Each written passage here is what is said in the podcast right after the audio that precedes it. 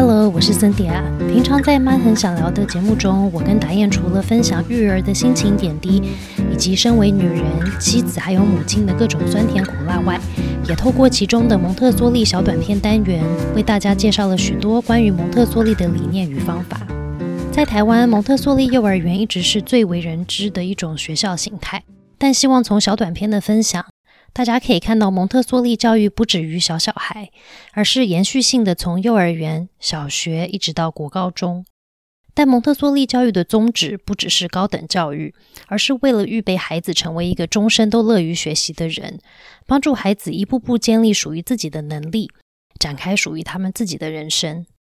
在听的爸爸妈妈或许也跟我一样，做了许多功课，努力为孩子寻找最适合他们的教育理念。在孩子幼小的时候选择了蒙特梭利的你，可能也与我们当初一样，会非常怀疑：真的可以一直蒙到国高中吗？台湾实验教育推动中心、正大台湾蒙特梭利教育基地以及易语未来教育基金会，即将在三月五日举办一场公益的家长讲座，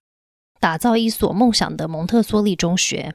特别邀请纽西兰的资深蒙特梭利中学校长 Jan Gaffney 来与大家分享蒙特梭利的中学样貌，以及如何在中学阶段为荷尔蒙剧烈变化的青少年们预备适合他们的学习环境，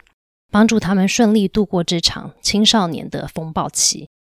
我跟我先生在我们的小孩不同年龄阶段，真的看了国内外许多的学校，在我们的心里一直有一个想法。如果可以为我们的两个孩子在台湾打造一所我们梦想的蒙特梭利学校，它会是什么样子呢？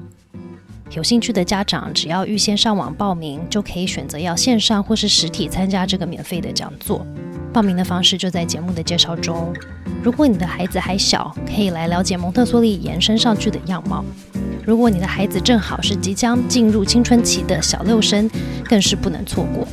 也欢迎大家把这个活动的相关资讯呢分享给其他的朋友或是家人。妈很想聊，下次见。